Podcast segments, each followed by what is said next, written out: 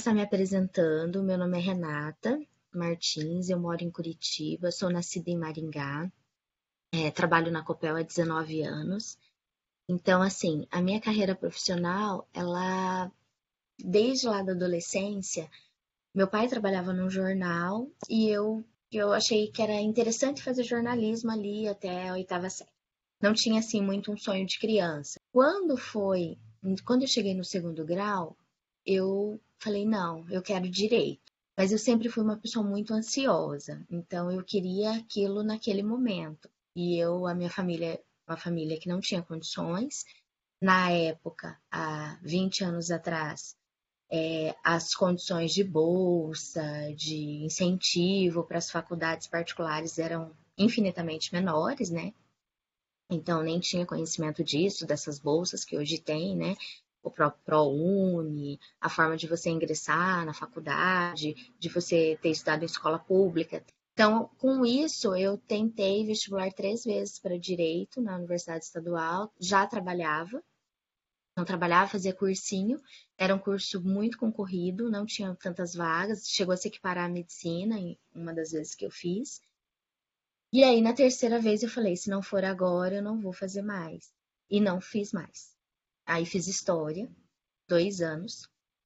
Quando eu terminei história, é, quando eu estava no segundo ano de história, eu tinha feito um concurso público e as vagas eram só para Curitiba, eu fui chamada para o concurso. Como a história nunca foi o que eu gostaria de fazer, eu acabei por é, abandonar sem pensar duas vezes. Eu não tranquei, eu não pensei se o curso ia ou não jubilar. Eu vim e assumi o meu concurso público na carreira administrativa, porque de fato história nunca foi o que eu quis de fato fazer da vida, né?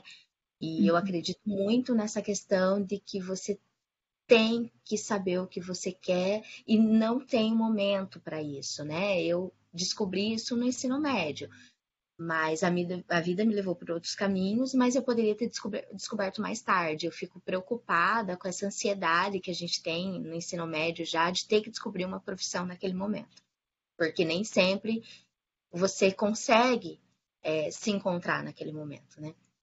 E foi isso. Aí vim, assumi o concurso, é, comecei a faculdade de Direito aqui, e no terceiro ano eu tive que interromper por umas questões pessoais e fui embora de Curitiba. Fui, voltei para o interior, não para Maringá, que era a minha cidade, mas para o interior.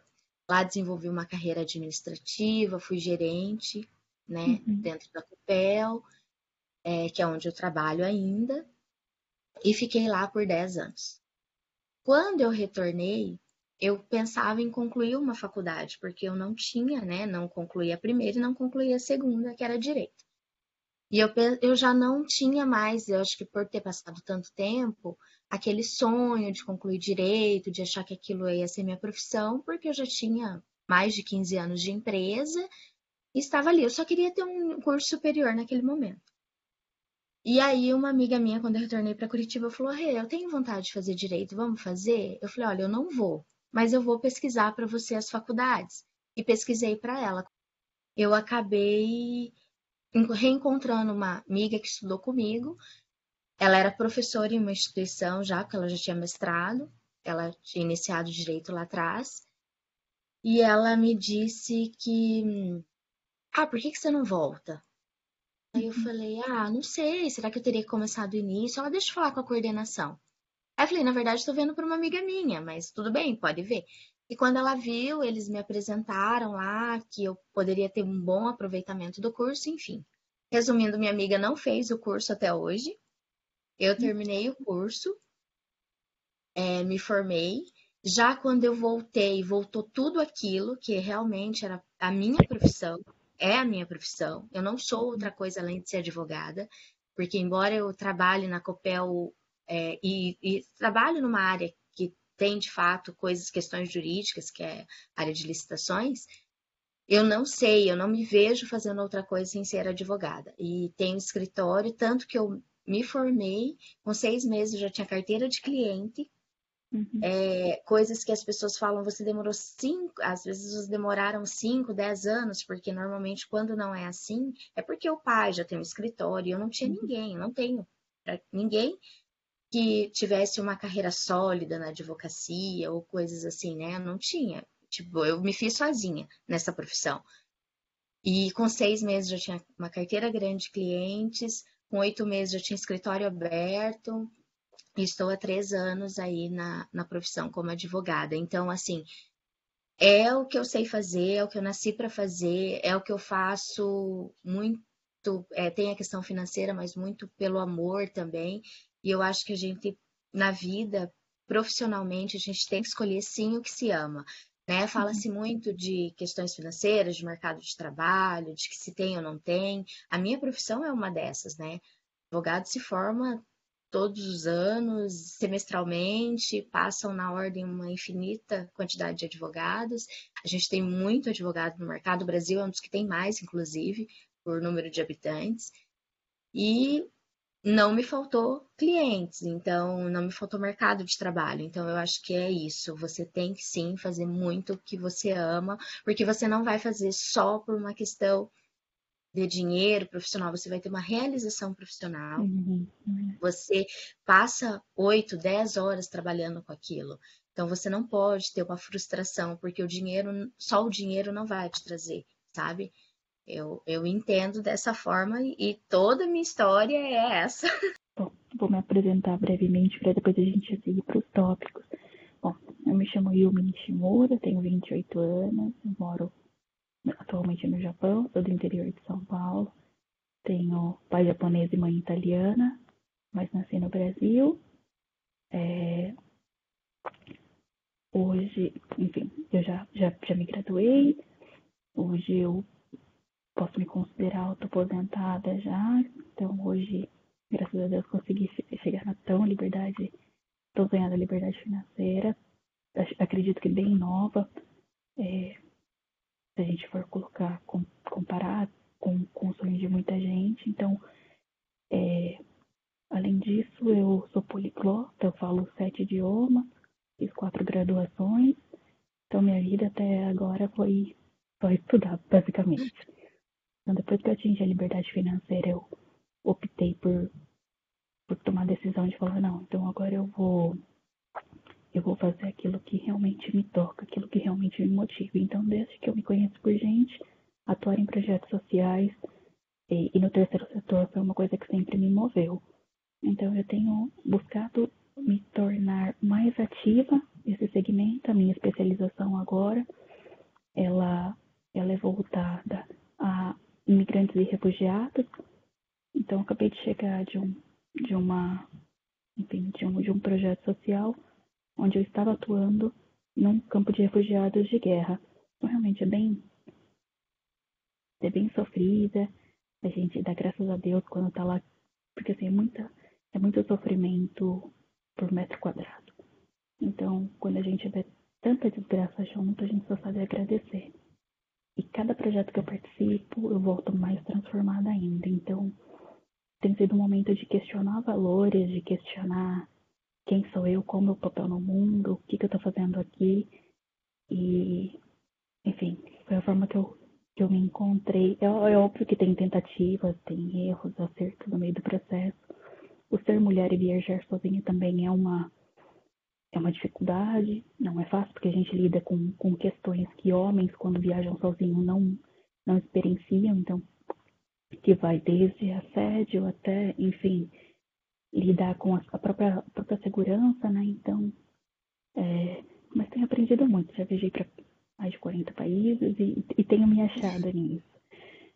É, eu vou agora tô, é no quesito de do, do, tema que a gente escolheu uhum. para falar sobre as aparências, eu vou dar minha perspectiva como imigrante morando aqui no Japão, tá? Talvez você possa falar um pouco mais sobre a sua área, sua experiência, que acho que a, a aparência é muito importante. A minha concepção aqui no Japão é que, assim, imagina, eu sou descendente, enfim, eu entendo como a cultura funciona, como, como as normas elas são regidas, mas eu sou toda tatuada, eu tenho piercing, eu tenho infinitos brincos, então realmente para a sociedade japonesa é um tabu muito, muito grande. Por eu ser tatuada, eu tenho sempre que andar de manga comprida, faça chuva, faça sol, calor ou não, 40 graus ou não. A tatuagem ainda é um tabu. o ter piercing ainda é um tabu muito grande. Então, aqui sim, a, a aparência é importante, mas em contrapartida, eu sinto que, ao mesmo tempo que existe essa cobrança da sociedade, eu posso ser quem eu sou sem julgamento. É um pouco contraditório, é um paradoxo muito grande, mas eu vou tentar explicar de uma outra forma. Quando eu vou para o Brasil, é muito nítido essa pressão da sociedade por estar sempre bem arrumada e de você ser taxada pelo que você tem e não pelo que você é. Não importa se eu sou poliglota, não importa se eu estudei pra caramba, não importa se eu sou uma boa pessoa, se eu tenho caráter. Esse tipo de coisa eu realmente não sinto aqui no Japão, eu não, eu não vejo isso. Então, é muito comum até de eu ir para, enfim, mercado, loja de conveniência, de pijama, chinelo de dedo, é muito comum isso. Então, você não tem aqueles olhares inquisitores, você não tem aquele olhar torto, mas em contrapartida, quando você não se encaixa nesses padrões, no, nos padrões, eu digo, de no, no, quesito da tatuagem, no quesito dos piercings, porque aí a gente carrega um, um, um histórico cultural, né? Então, eu entendo que o ter tatuagem tem raízes mais profundas, né? Que pra gente é normal, para eles já não é tanto. Mas eu aprendi a respeitar. Então, bom, se não pode sair com o braço à mostra, então eu vou me cobrir. Se na empresa não posso ir com, é, com brincos ou piercings aparentes, então eu vou retirar. São essas normas que regem, aprendi a me, a me adaptar ou a me inserir nelas, né? Mas não é fácil. Eu acredito que assim são são, não digo nem preconceito, mas são, são concepções diferentes. Então, aqui ao mesmo tempo que eu posso ser quem eu sou, quando eu entro na empresa eu já não posso mais. É um pouco difícil, agora que voltei de viagem, eu tenho tentado me, uhum. me encaixar nisso tudo. Tá, tem sido realmente uma, uma nova experiência, uns novos olhares. Mas acredito que na sua, na sua profissão, a aparência conta muito. Você não pode chegar de shorts, né? Eu acho que de tudo isso que você disse, é, e a gente sempre foca muito na, naquilo que a gente vivencia, né? E a gente é, sempre diz nesse sentido, ah, tatuagem, questão do piercing, do cabelo cor-de-rosa, essas coisas. Mas às vezes outras pessoas vivenciam outras coisas que também é aparência que está considerando, sabe? Aí no, por exemplo, aí é uma, uma, um depoimento pessoal. Eu tenho cara de muito mais nova do que eu sou. Claro que para algumas áreas da minha vida, que eu ainda não descobri qual, mas as pessoas dizem que bom, você não envelheceu, que ótimo, mas é bom ter cara de novinha.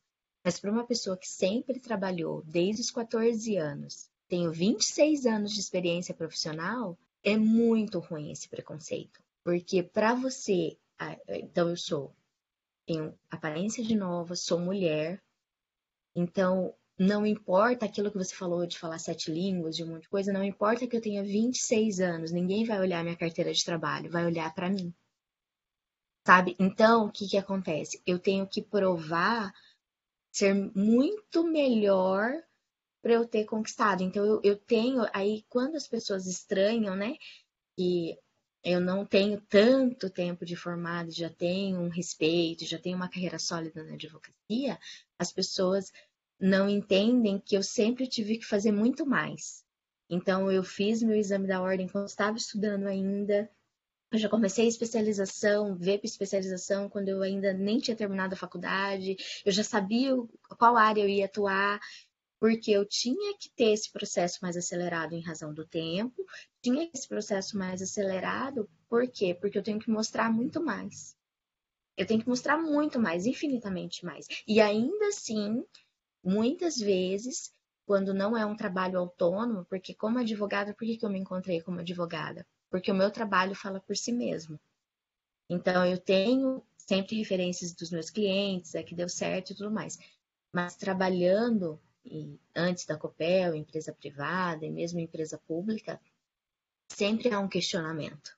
Porque, porque eu me questionava o quanto eu era boa, né, naquilo que eu fazia, o quanto eu era dedicado, o quanto eu era comprometida, porque nem sempre as coisas aconteciam, porque às vezes você via um colega de cabelo branco, um colega mais velho, que às vezes não tinha a mesma habilidade ou o mesmo comprometimento que você e tinha mais oportunidade. E quando você tinha, ainda você era questionada, será que foi por competência mesmo? Será que não teve um padrinho? A aparência ela vai muito além só daquilo que a sociedade vê como um padrão, sabe? Porque a, a sociedade ela coloca situações para você que assim, não, para você é, ser bom, você tem que ser, né? É, qual, e para tudo você percebe. Quando você vai num médico, você às vezes opta por um homem porque você acha que ele vai ter uma qualidade melhor é, para fazer uma cirurgia, você acha que ele vai ser mais sábio. Um homem, quando grita, ele está se colocando, se posicionando. Uma mulher, quando grita, ela está tudo, menos se posicionando. Ela tá louca, ela tá de TPM, ela tá surtada, ela tá com problema em casa, ela tá com problema com os filhos, menos se posicionando, menos se colocando, sabe? Então, assim, hoje eu lido muito melhor com isso, mas são 26 anos de trajetória profissional, né? E 26 anos sofrendo e, e angustiando e se questionando. Acho que o meu maior, assim, se eu pudesse voltar no tempo, eu teria me questionado muito menos e produzido mais.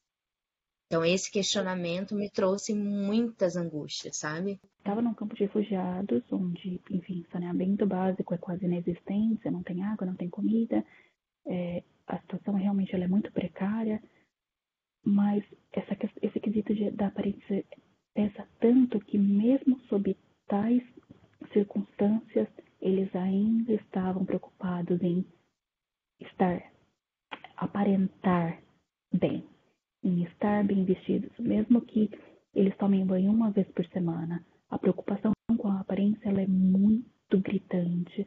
Eu senti que não é só, só estar bem vestido, é uma forma de ser visto, no caso dos refugiados, né? Então, se eu estou vestida um pouco melhor, é, há mais chances da sociedade me reconhecer. Então, você imagina refugiados, não pobres, provavelmente é, sem recursos financeiros nenhum. Então, quando eles saem às ruas para eles não se tornarem invisíveis, eles tentam realmente colocar a melhor roupa, colocar o melhor sorriso no rosto, o melhor sapato, a melhor camiseta, para falar: não, eu existo como pessoa. Então, transpassa a questão do, da aparência física, né? Tem um, tem um significado muito mais oculto por trás disso. Mas mesmo até para aqueles que são ricos e não aparentam, aqui no Japão é muito, é muito comum ter pessoas muito, muito ricas. Mas como é um país, é um país de primeiro mundo, é um país rico, com alto poder aquisitivo, a gente não consegue discernir se a pessoa que está hum. sentada no seu lado, andando no metrô, ela tem dinheiro ou não. Por isso que talvez eu julgue, eu julgue que o tratamento aqui é mais equalitário, porque você realmente desconhece. É, se você tem ou não, eu não sei, não é da minha conta, então é, eu tenho obrigação de te tratar igual. A Priscila tá aqui com a gente na sala? Então, assim, gente, é, eu acabei de ouvir um, um, pouquinho do que você falou, e assim, como, como é interessantíssimo, nossas experiências são muito parecidas. Eu morei no Canadá, e inclusive eu voltei de lá ontem, eu tava de férias até ontem, hoje é meu primeiro dia de retorno ao trabalho. E é exatamente o que você disse, né? As pessoas, quando, quando você está no país de primeiro mundo, né? As pessoas elas não, não te associam à forma de se vestir, elas não te associam a se você tem um carro ou não. Geralmente todo mundo usa o transporte público porque são transportes públicos realmente eficientes, né? Outro dia eu, eu perdi, eu, eu cheguei na estação, ontem, cheguei na estação em Toronto e aí na placa tava mostrando que o próximo trem ia acontecer em quatro minutos. E eu falei, meu Deus, que absurdo! Quatro minutos esperando um trem, porque geralmente não demora quatro minutos, demora um ou dois minutos de um trem para o outro. Então, é, só dando um pouquinho da minha introdução, hoje hoje eu trabalho na MRV, sou analista de qualidade na MRV, mas a minha origem é uma origem muito simples. Né? Eu estudei a vida toda em escola pública, escola estadual, escola municipal. E em algum momento aqui no Brasil, eu, eu me vi numa, num limbo social em que eu não era pobre o suficiente para ter nenhum tipo de assistência, mas eu não tinha dinheiro suficiente para conseguir pagar nada. E eu estudei na PUC com bolsa, porque eu fiz o primeiro, primeiro semestre e falei, cara, não tem como pagar o, a, a mensalidade praticamente o meu salário. Então, eu, eu, quando eu fui trancar, uma professora que tinha visto que eu me destaquei falou: Não, eu vou intervir por você. E ela pediu uma bolsa para mim de 50%. Mesmo assim, com 50% de bolsa, minha, minha, minha mensalidade, quando eu terminei o curso, era quase mil reais.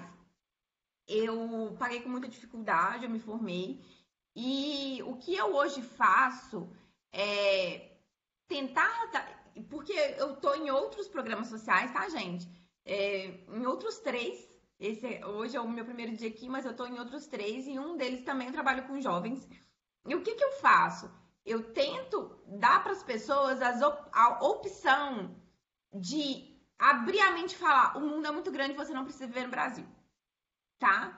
Se o Brasil tá difícil para você, se você acha que você consegue viver num outro país com uma melhor qualidade de vida, questões de, la de laços de família não vão te impactar tanto e que você vai conseguir lidar com isso, existem outras formas de você viver fora do Brasil.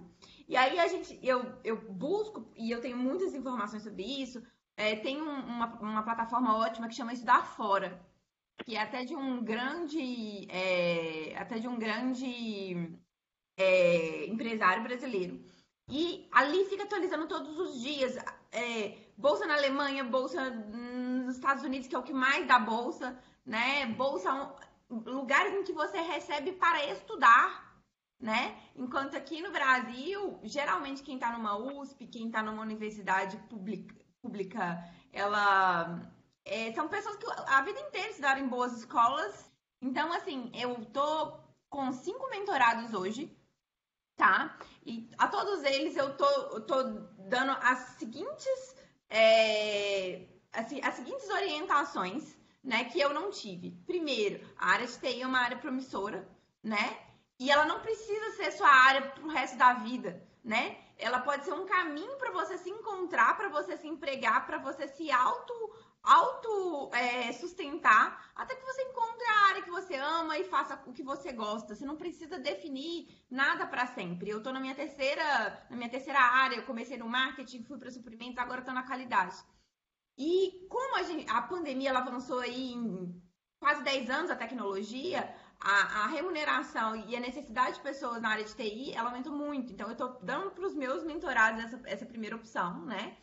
E a segunda coisa que eu digo é, existem outras opções que você pode se formar como, mesmo como um jovem, né? Que tem acesso a, a muitas coisas que, que eu também não tive acesso, a gente pode ter outros países aí como opção para poder nos formar e nos formar muito bem no sentido de educação, né? E quando você vai para um outro país, você não tem só a educação.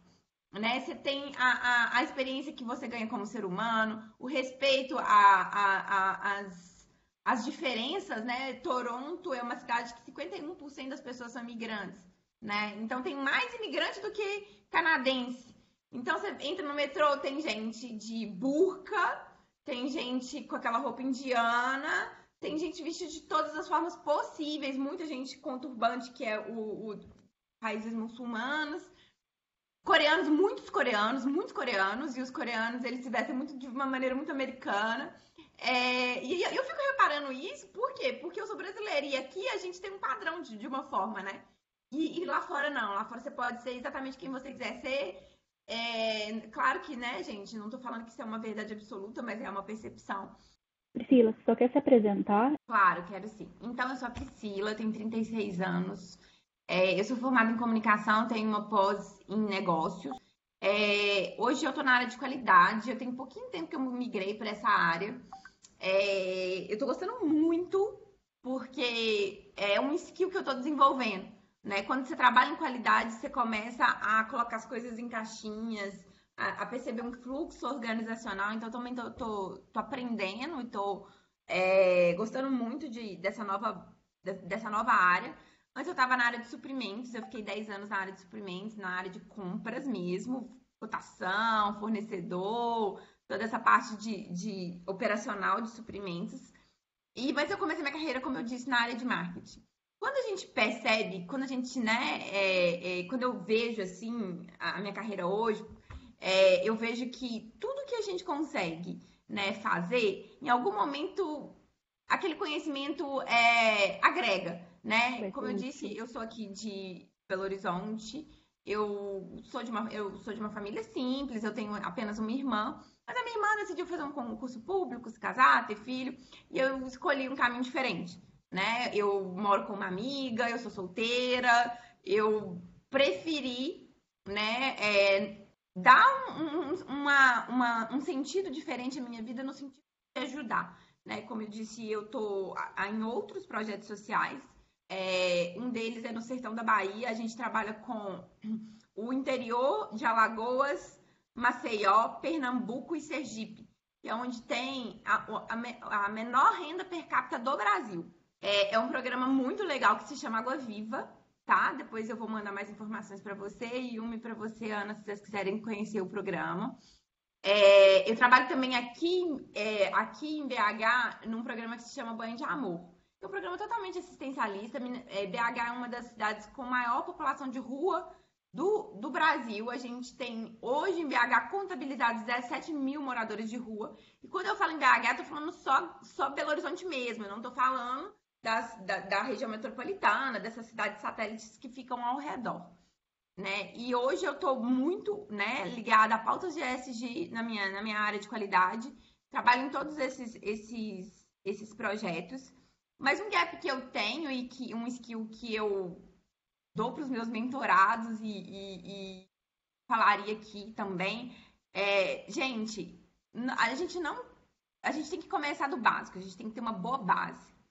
E uma coisa que eu nunca fui muito orientada, até mesmo porque eu comecei minha área de comecei na área de marketing e, e, e não tinha muito essa necessidade. É, uma coisa que me faz muita falta hoje é Excel, um bom Excel e inglês. E assim, gente, não adianta. É muito mais fácil para uma pessoa mais novinha aprender esse tipo de coisa do que quando você já está na minha idade. Então, quando eu pego a minha fala, é para falar, gente, por favor, faça um Excel, depois faça um Excel avançado, por favor, faça um inglês. E mesmo que você não tenha o dinheiro para pagar um curso, tem muita coisa, tem muito vídeo bom no YouTube. Tem um professor canadense que mora aqui no Brasil que se chama Professor Kenny, tá? Que ele é incrível. Ele começa do ABCD, a EIOU você pode pegar as aulas dele ele coloca com aula 1, aula 2, aula 3. Então, assim, é praticamente o mesmo conteúdo que ele dá para os alunos pagos. Né? É, a diferença para o pago é só que ele dá, tipo, ele responde per, é, perguntas em box, mas no YouTube tem tudo. Né? É questão de, de Excel também. No YouTube tem o Planilheiros, é, Excel Ninja, tem muita coisa no YouTube que dá para auto-aprender. Coisa que não tinha na minha época, né, gente? A internet deu esse boom, o YouTube, as redes sociais. Não há tanto tempo. Quando eu era adolescente, a gente não tinha. Né? Na minha época tinha MSN e Orkut, e olha lá. E, então, é, dicas de quem passa por isso todos os dias. Aprenda o Excel, aprenda o inglês e não se deixem levar pelo fato de que é claro que é mais difícil, né? É claro que para nós que viemos de origem muito simples, é muito mais difícil, mas não é impossível. Hoje a tecnologia e o acesso às redes sociais nos permite nos ser autodidatas e eu vou te, eu arrisco dizer que em muito pouco tempo diplomas universitários serão totalmente assim é. é ou para pessoas muito focadas em lecionar, né? Quem vai, que, vai, vai querer realmente buscar essa coisa de bacharel e etc. É, e o Google, ele já se adiantou sobre isso. Ele está trabalhando em cursos técnicos, cursos de no máximo dois anos, em que você vai formar um profissional, né, de alta performance em dois anos. Né? Então, o próprio Google, que é uma das maiores empresas do mundo, ela já sinalizou que essa coisa de ir para uma faculdade, é, estudar quatro anos, cinco anos, isso, isso aí vai ser para profissões muito específicas. Talvez, sei lá, para pessoa que quer seguir carreira acadêmica, ou um médico, ou um engenheiro. Para outras coisas, para outras profissões, a gente pode ser autodidata. Hum, e aí, Yumiana, não sei se vocês concordam comigo, para ser autodidata, a, a questão básica é precisa ser organizado, precisa ter disciplina. O que, que eu estou me propondo a fazer? Estou me, me propondo a aprender Excel. Então, quantas vezes eu vou estudar Excel por semana? Qual vai ser o horário? E eu vou realmente fazer isso? Né? E não porque para ser autodidata, você precisa, na, na faculdade, se você tiver falta, você reprova. Quando você é autodidata, você não vai, ninguém vai te reprovar, então você vai ter que ter autodisciplina. E a disciplina é uma coisa que faz a gente chegar muito longe, na constância, um pouquinho todo dia. Então, é de, de onde eu vim, né, que, que, que é muito pouco no sentido de, de nível de escola. Eu estudei escola, gente, que. Gente, eu estudei escola que tinha duas turmas na mesma sala porque não tinha sala para todo mundo. Então a, a, terceira série ficava, ficava, junto com a quarta série, a professora dividia o quadro no meio. Na metade do quadro ela colocava a matéria para terceira e na metade do quadro ela colocava para quarta. Então, quando eu falo que eu realmente vim de uma origem muito simples, com condições muito precárias, é... não que hoje eu seja rica de jeito nenhum, mas eu vim realmente, eu sei exatamente o que muitos jovens que vão me ouvir passaram. Eu passei exatamente pela mesma coisa, mas eu gostaria de dar esses insights. Autodisciplina, autoaprender, aprender ferramentas básicas como Excel, hum, mesmo né, todo o pacote Office. O inglês é fundamental em qualquer país do mundo, né? Então é isso, gente. Comecem pelo básico e façam o básico muito bem feito. Se você tiver essa base, o resto com, com disciplina e, e curiosidade acaba acontecendo. Porque eu gosto de falar que tudo que você está buscando também está te buscando.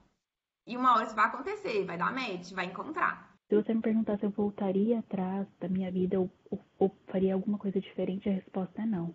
Então, todos os dias que eu passei estudando em casa, enquanto minhas amigas estavam saindo, enquanto, enfim, tinha alguma, algum movimento acontecendo, a resposta é não, não me arrependo. O que faz diferença? Você mais do que ninguém sabe disso. Então, quando a gente se propõe a algo, quando a gente está determinado a alguma coisa, e, e, essa, essa vontade ela é genuína, ela é verdadeira, não tem, não tem nada que nos segure.